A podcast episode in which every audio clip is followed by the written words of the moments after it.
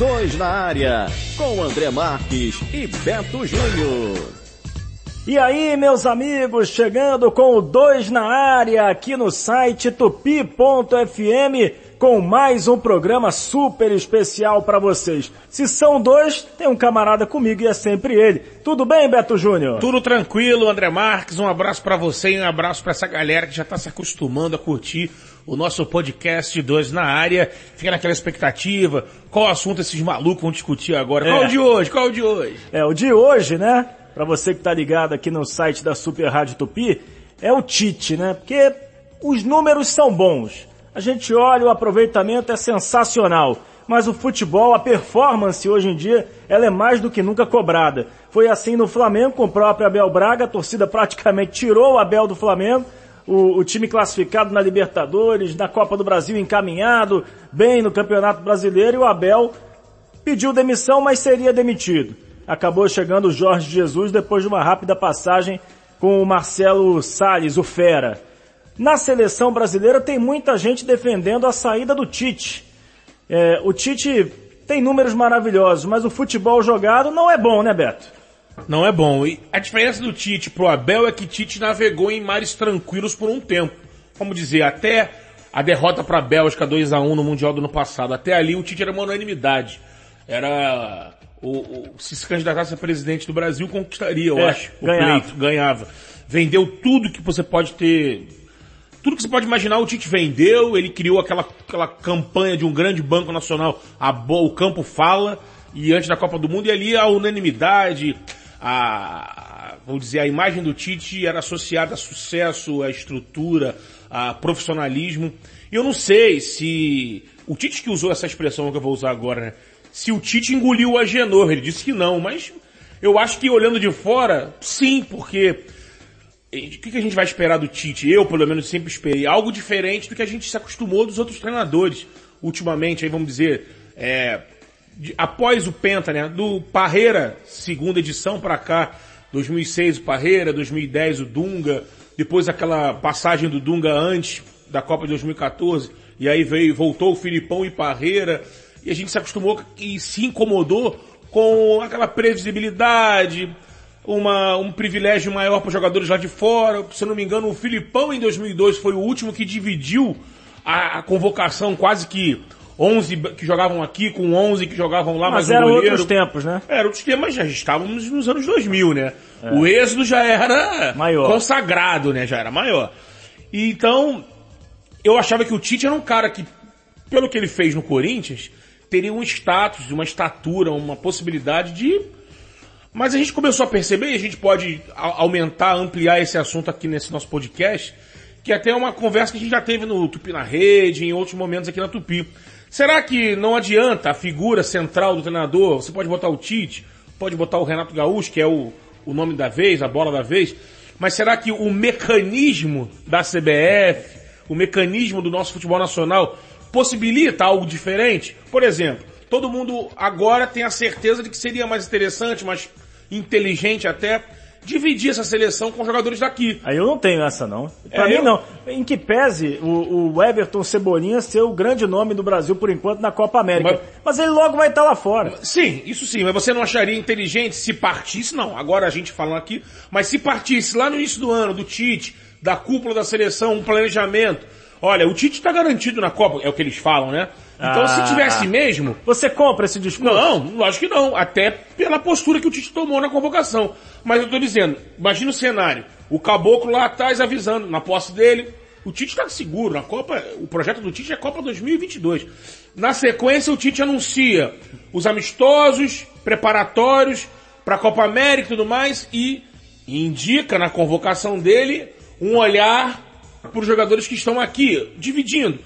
Com a simples justificativa Alguns eu não vou ter na Copa de 2022, então eu não quero perder tempo. Outros, os que estão ainda com idade, Coutinho. O único que eu deixaria de fora, se tivesse tudo tranquilo, seria o Neymar, que aí você tem que trazer Claro. para a Copa América. Mas os outros, os que, têm, os que ainda têm idade e estão nos planos, esses eu já conheço. Vamos dar oportunidade? Copa América no Brasil, ele podia usar o, o argumento da parte física, até como objetivo de conquista do campeonato, que usa muito com os medalhões que ele quer É. conquistar, né?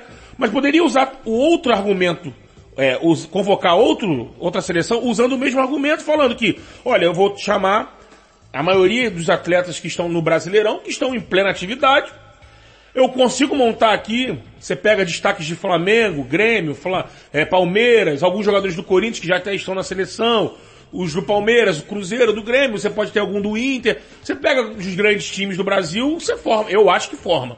Se, eu acho que se fosse apresentado assim, com um planejamento, você não ia discordar, eu acredito, Olha, Beto, vou te dizer. porque ele não estaria abrindo mão dos europeus, ele estaria convocando os que estão aqui agora para ampliar o leque. O meu critério não é joga no Brasil, joga fora. O meu critério é idade.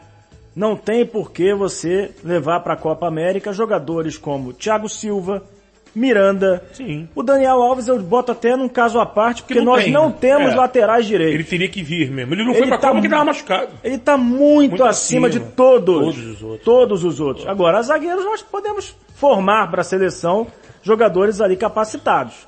O Thiago Silva e o Miranda já deu, essa dupla já O deu. Marquinhos poderia estar junto. Ele Marquinhos, poderia jogar sim. com o Marquinhos Militão. O Marquinhos é novo. Não precisa. Eu tinha na minha cabeça, seria, eu acho que seria do cacete, ele formar uma dupla de zaga daqui com o Dedé e Rodrigo Caio, Jeromel. E esse lado eu acho bacana porque a gente teria uma Copa América, eu acredito, com uma empatia maior. E você, ao mesmo tempo, ampliaria o seu leque. Empatia, ele teria se ele ao invés do Neymar, no momento Sim, que ele foi cortado, também. ele chamasse o Vinícius Júnior. Também teria, com certeza.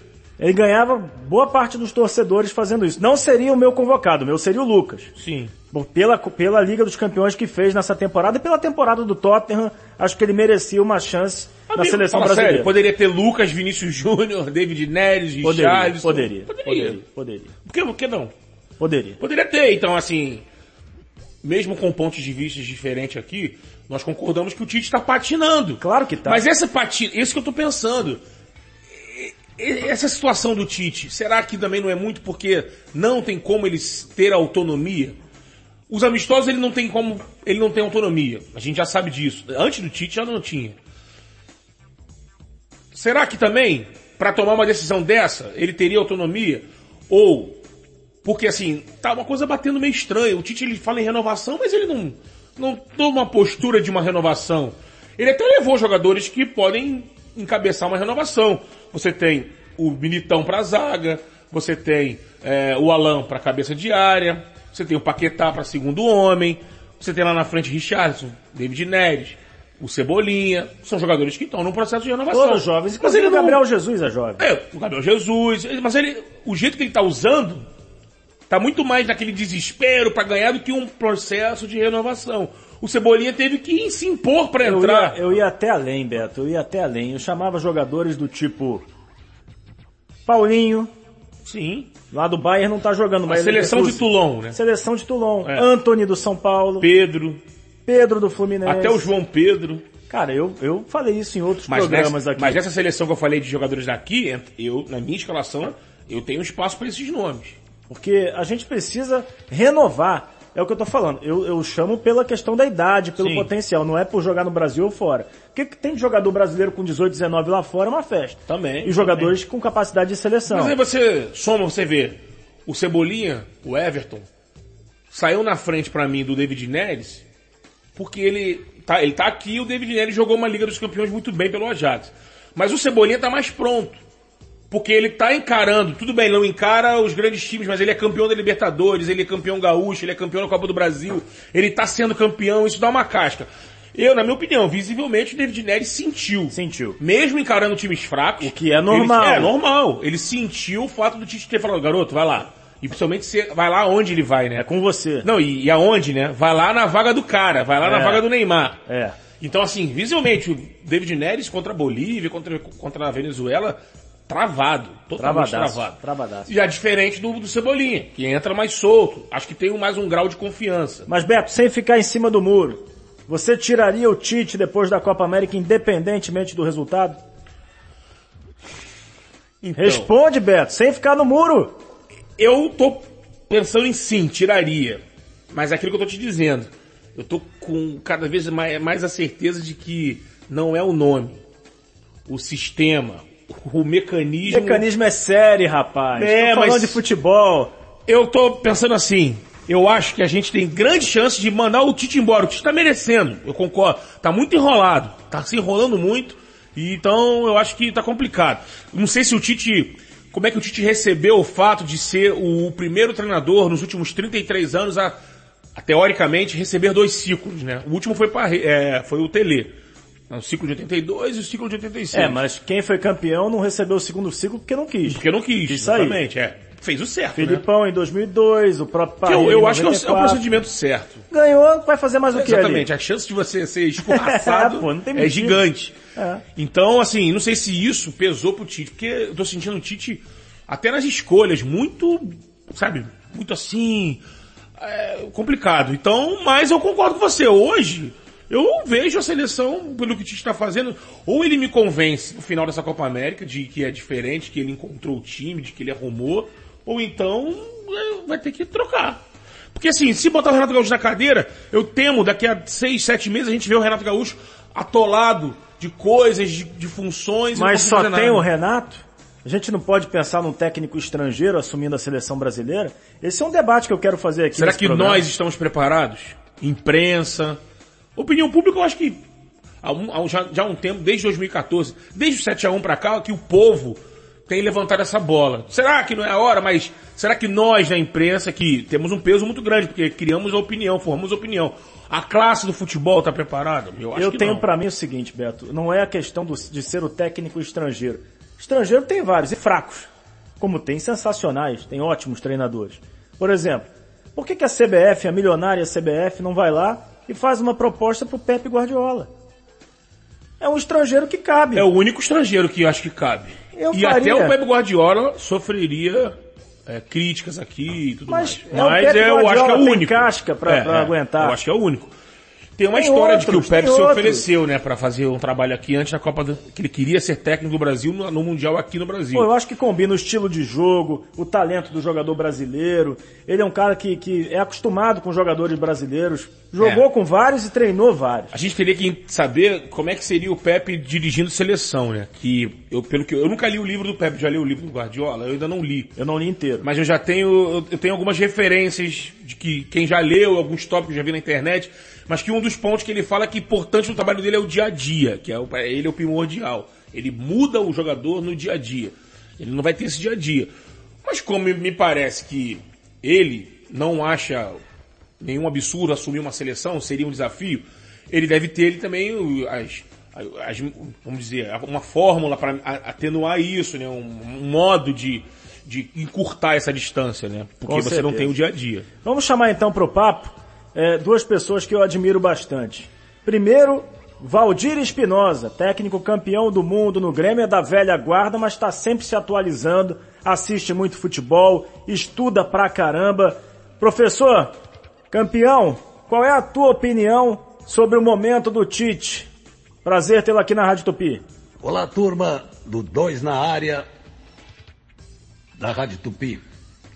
Pois é, o que eu digo é que a seleção brasileira, consequentemente a pergunta é sobre o Tite, direta, é reflexo do futebol brasileiro.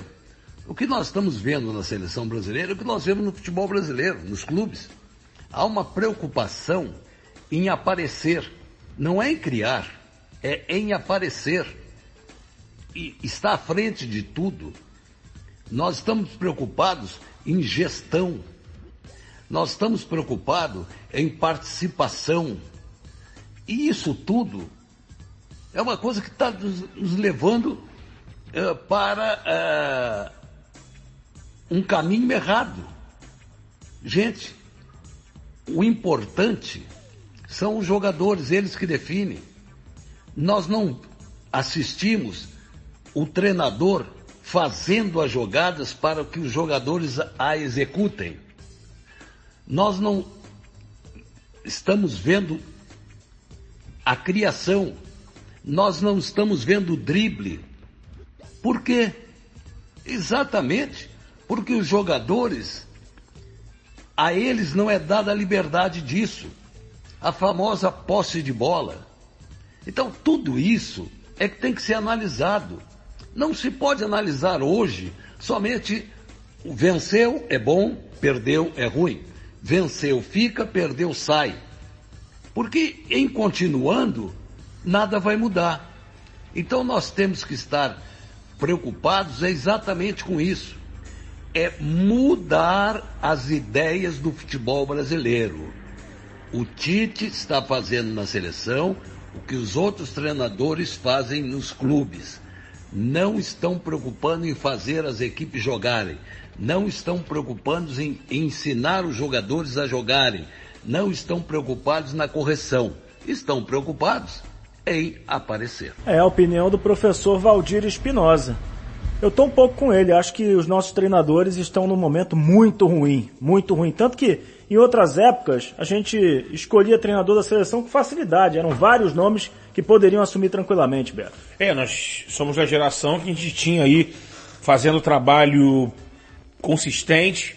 Luxemburgo, Filipão, Altuori, Antônio Lopes, entre outros treinadores. E aí Todos capazes. Todos capazes, né? Um pouco mais pra frente o Murici apareceu. Então a gente não vive hoje. E um, um dado que explica isso aí é hoje em dia o Brasil não domina mais o mercado do mundo, mundo árabe. Perdeu completamente. Para argentinos, chilenos e outros colombianos, perdeu. Sem dúvida alguma. Agora, para participar aqui do Dois na Área, uma presença feminina. Karine Alves, repórter e apresentadora dos canais Fox Sport. Queria a tua opinião também sobre esse assunto, sobre o técnico Tite, Karina. Prazer tê-la aqui no site tupi.fm no 2 na área. Oi André, prazer estar com vocês no 2 na área. Muito legal esse convite, muito obrigada pelo espaço. Agora respondendo em relação ao Tite, quando a gente olha os números do técnico, são satisfatórios, mas em relação à performance, permanece sim um ponto de interrogação. 38 jogos à frente da seleção, só duas derrotas. O Tite completou três anos no comando da seleção neste mês de junho, no dia 20. Dois dias depois daquele 0 a 0 com a Venezuela, quando ele deixou a Arena Fonte Nova sob vaias da torcida. Jogo em que a seleção só acertou uma finalização a gol em 19 tentativas. Tá aí porque fica esse ponto de interrogação. E nessa mesma partida acabou o 100% de aproveitamento do técnico em casa depois de 12 jogos. E para se ter uma ideia, dos titulares desse jogo, oito são convocados pelo Tite desde que ele assumiu a seleção. Portanto, não se trata de um novo trabalho, sim de uma continuidade. Mas afinal, o que a torcida tanto espera, né? Por que tantas críticas? Na minha opinião, o trabalho do Tite em números, como eu falei, é satisfatório, mas em termos de performance realmente deixa a desejar pela falta de ousadia e coragem para trazer o novo. Agora, com a saída do Neymar, ele teve a chance de inovar e não fez. Ele escolheu um jogador da confiança dele, o William, que ganhou a chance de estar na seleção depois de deixar de ser titular no Chelsea. O próprio William falou que não fez uma boa temporada, começou 18 vezes no banco no Chelsea, e aí as críticas e a performance mediana, somando tudo isso, óbvio que vem mais questionamento da parte dos torcedores. E todo mundo fica sem entender por que, que o técnico Tite não tem essa coragem, digamos, de trazer o novo. E por que não, por exemplo, trazer o Vinícius Júnior, que era o pedido maior de muitos brasileiros, como a gente viu nas redes sociais, teve uma temporada, temporada melhor. Então não, a gente fica realmente querendo entender o que passa na cabeça do Tite. Dos 23 convocados inicialmente para a Copa América, 14 estiveram na Rússia.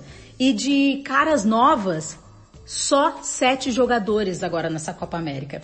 E é interessante que justamente desse pequeno grupo de novatos em convocação é que está saindo o diferencial que o torcedor tanto quer, tanto espera.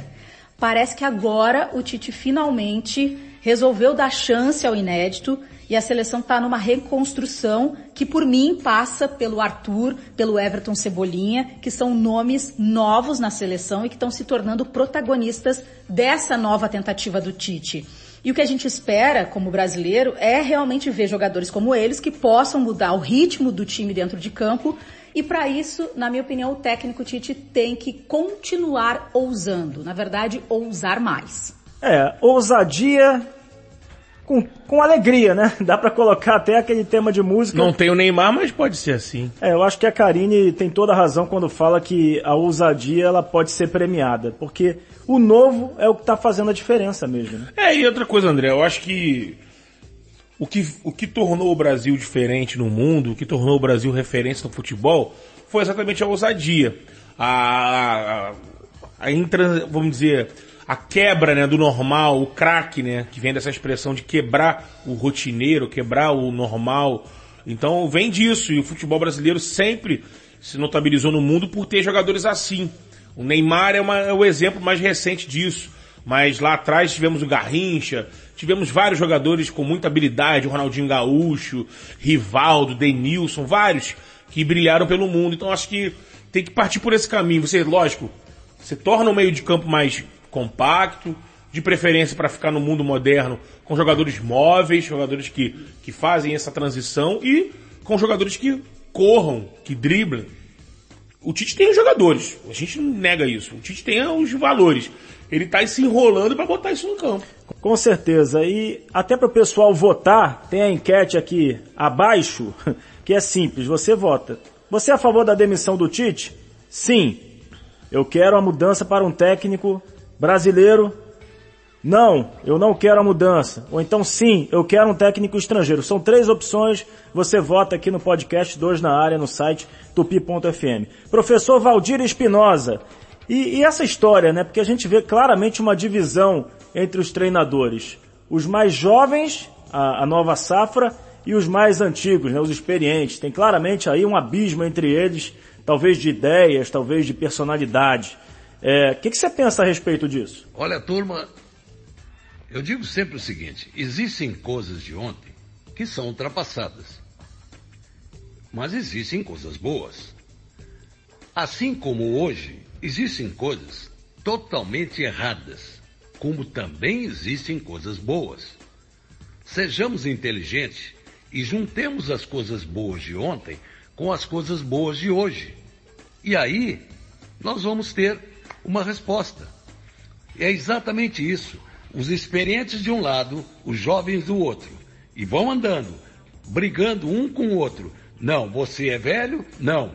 Dito pelo jovem, e não, você é inexperiente, você não serve, você é jovem, dito pelo, pelo mais velho. Gente, se vocês juntarem o experiente e o jovem, vão caminhar juntos, consequentemente, chegarão ao sucesso. Encontrarão o caminho do sucesso. Enquanto ficarmos nessa de que o ontem não serve e o hoje não leva a nada, hum, não estamos mudando. É hora de mudar. É, eu penso muito assim também, né? Na vida é assim, a mistura do experiente com o mais jovem, você não pode nunca desprezar nenhum dos dois lados, né, Beto? É verdade, em relação a esse assunto específico, eu tenho uma opinião. Eu acho que a gente está sofrendo também porque essa geração do Valdir, que está se despedindo, vamos dizer assim, daqui a pouco, esse buraco está sendo criado porque os jovens não estão mostrando também diferenças, não estão fazendo a diferença que esses caras fizeram. O Valdir lá atrás, com o Grêmio campeão do mundo, o Filipão, o Luxemburgo, até mais atrás, o Parreira, que era o preparador físico de 70 da seleção, se tornou um técnico, as ideias dele mais pragmático, mais fechado, ou um Zagallo, que tinha um estilo mais tático, uma, esse, os jovens, nós não estamos, a gente não está encontrando nos Zé Ricardos da vida, no Jair Ventura da vida, no Carilli, no Valentim, no Roger Machado, nesses jogadores, no Barbieri. Treinadores. nos treinadores, nós não estamos enxergando ninguém desse nível. Por enquanto não. De Espinosa, Parreira, Luxemburgo, Zagallo, nem próximo disso. Então isso pode também atenuar, é, atenuar não, agravar esse buraco e a gente fica meio perdido. E aí? O Renato tá pintando como um nome? Para mim é o único nome é hoje único capaz nome. no Brasil de assumir a seleção. Tem gente já falando pelo trabalho, você vê, a carência é tão grande que pelo trabalho organizado, direitinho, correto do, do, do Sene no Fortaleza, já tem gente colocando ele como nessa briga. Ué, eu acho que não tá no tamanho dele ainda. Ainda não, mas se continuar assim Sim, lá na frente, Se certeza. fizer o mesmo no, voltar pro São Paulo e fizer aquilo, ou se pegar um outro time, sim, mas hoje é o Renato. Com certeza. Karine, o que, que, você imagina de um técnico estrangeiro na seleção brasileira? Você é a favor ou é contra? André, eu não sou contra a vinda de um estrangeiro para comandar a seleção brasileira. Mas eu prefiro ver a seleção sob comando de um técnico brasileiro. Eu acredito que o técnico brasileiro já conhece muito bem a realidade do futebol daqui, tem potencial e realmente sabe lidar, por exemplo, até com o calendário. Tem jogos demais, a gente sabe como é a realidade do futebol brasileiro e que muitas vezes os clubes, os técnicos, os jogadores precisam fazer malabarismo para conseguir fazer uma boa pré-temporada, para conseguir fazer um bom campeonato. Eu acredito que os treinadores daqui tenham uma visão melhor disso. Não estou dizendo que um técnico estrangeiro não poderia agregar. Pode sim, pode ser que consiga sucesso, consiga fazer sim com que a seleção corresponda melhor, mas eu ainda prefiro valorizar o potencial de treinadores daqui do Brasil. É, opinião cada um tem a sua, não tem jeito. Professor Valdir Espinosa, o que, que você pensa aí de técnico estrangeiro trabalhando no Brasil? Seja em clube, seja até na própria seleção, professor. Olha, gente, eu já fui é, estrangeiro em muitos lugares onde eu trabalhei. E sempre fui muito bem recebido. Nós não temos que analisar por ser estrangeiro ou não e colocar barreiras. O que nós temos que ver é a capacidade desse treinador. Agora, também um detalhe: não é porque ele é estrangeiro que não pode. Ou, o outro lado da moeda, não é porque ele é estrangeiro ficarmos todo mundo assim, ó. Ah, olha só, olha o que ele fez, olha o que ele faz. Tem que ser cobrado. Se está fazendo errado, tem que ser cobrado. Gente, querer inventar a bola? Não. A bola já foi inventada há muito tempo no Brasil, na Europa, na África, em qualquer lugar do mundo. Então, o problema todo é exatamente esse. Vamos analisar a capacidade de quem vem tra para trabalhar. Agora, se nós colocarmos barreiras em algum porque é estrangeiro, é errado. Agora, se acharmos que porque é estrangeiro, ele tem direito a tudo e nós só vamos olhar e dizer, mas que coisa, eu nunca vi. Ah, ah.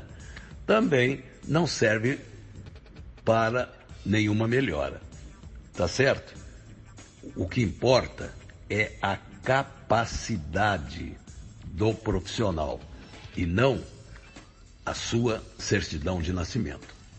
É, eu tô com o professor Valdir Espinosa, porque aqui no Brasil, o novo, ele tende a achar o estrangeiro melhor. Pelo menos a gente percebe isso nas redes sociais, né? Sim. A galera do Twitter, principalmente, é super fã dos técnicos Nos clubes estrangeiros. e também na seleção. E o pessoal mais velho é contra como se ninguém prestasse também, né? Só presta o que tá aqui. É. É, tem, a- tem gente da classe dos mais velhos que, que usa o argumento de, ah, se for pra trazer tem que ser o melhor, só o Guardiola serve. E tem gente que acha que nenhum, nenhum serve. Que Pra mim é capacidade, eu tô com o professor Valdir Espinosa. Brasil- É, eu, eu ainda acho que eu demitiria, com a primeira pergunta, o Dunga. Eu acho que agora, só se mudar muito... teria Demitiria o Dunga? Demitiria, demitiria Porra. o Tite, né? O Dunga, com O Dunga certeza. eu também Nem demitiria. contrataria o Dunga. Apesar que na Copa de 2010 tem que fazer o justiça seja feita. Ele fazia um trabalho que, Que dava para as possibilidades dele, que nunca tinha trabalhado com nada, fez um trabalho decente. É, Aí bota na conta Holanda, aí né? do, do Felipe Melo, É, do erros individuais e tudo mais. O time, a dupla Dunga e Jorginho fazia um trabalho ok.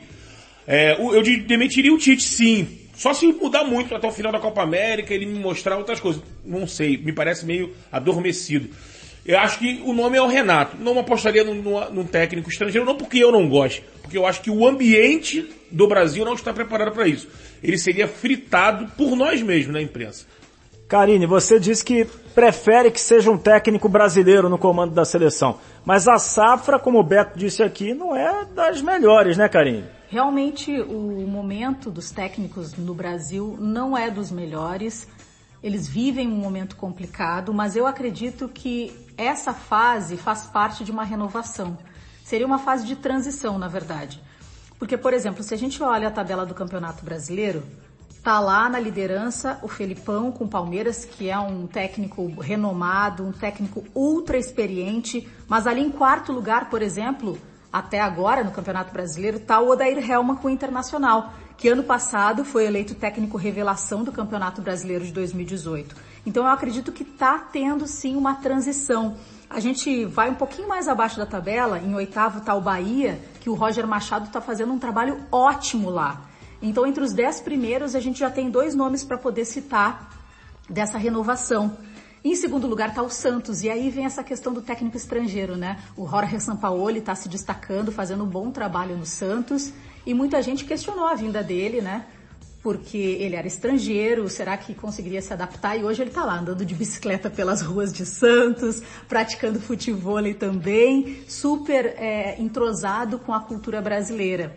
Então, não é impossível que a gente possa ver sim um treinador na seleção brasileira estrangeiro, mas eu ainda acredito que a gente tem sim que, que apoiar e apostar nessa renovação de técnicos do Brasil. Porque a gente tem nomes importantes aqui. Tem dois técnicos que estavam num momento bom e agora não vivem um momento maravilhoso, vivem um momento de pressão que é o próprio Renato Portaluppi e também o Mano Menezes, né? O Mano, o Mano tá sofrendo essa pressão agora com o Cruzeiro, o Renato Portaluppi, o Grêmio tá numa posição realmente que causa um estranhamento no Campeonato Brasileiro, mas são técnicos também renomados, são técnicos que se a gente for ver o passado deles agora recente, poderiam ser nomes para a seleção brasileira, na minha opinião. Então, esse momento é de renovação e a gente tem que ter paciência. É, realmente, é questão de opinião, tem que ter paciência mesmo com alguns, é, outros não vão ter essa paciência. A seleção brasileira tem uma camisa muito pesada. Mas então, convidando a galera para votar aqui no, no, nosso podcast, no Dois na Área. Aqui embaixo, aqui tá a enquete. Você é a favor da demissão do Tite? Sim, eu quero um técnico brasileiro. Sim, eu quero um técnico estrangeiro. Não, eu quero a continuidade do Tite. Vote com a gente. Mais um programa que passou, vo passou voando, Beto Júnior. É verdade, passou voando e com esses nossos convidados aí, como sempre, brilhantes, né? Nosso professor Valdir Espinosa, campeão do mundo com o Grêmio, né? O cara que revelou para o mundo o Renato Gaúcho, fazendo aquele lance maravilhoso. E a nossa Karine Alves também, sou fã dela, brilha na apresentação dos programas lá da Fox Sports. E é uma baita repórter. Baita repórter também, dando aí opinião muito bacana. É aquilo, né, André? Eu acho que, independente de técnico brasileiro, técnico internacional, é, estrangeiro, eu acho que alguma coisa vai acontecer, porque depois da Copa América, todo mundo sabe, né? O coordenador da seleção vai sair, ele tá já acertado com o Arsenal da Inglaterra, é, o nosso Edu, né? Faltou agora o nome do Edu, Edu Gaspar. Edu Gaspar vai sair, é um homem de confiança do Tite. A partir desse movimento do Edu Gaspar, a gente vai observar. Será que o Tite vai, vai continuar confortável? Se não for, vamos dizer, se a seleção brasileira não terminar a Copa América de uma forma assim, pegando Argentina e Uruguai, fazendo dois grandes jogos, e aí dá uma atenuada. Se não for assim, mesmo que, for, que seja campeã, mas aos trancos e barrancos, a saída do Edu Gaspar pode deixar o Tite desprotegido e aí o Tite mesmo pode tomar a decisão de sair da seleção. Vamos ver os próximos capítulos dessa história na Copa América. Beto Júnior, aquele abraço. Um abraço, André Marques, e um abraço para essa galera que está sempre prestigiando o nosso podcast Dois na Área. Valeu, galera! Tradição é tradição, podcast é Dois na Área aqui no site tupi.fm. Valeu! Esse foi Dois na Área com André Marques e Beto Júnior.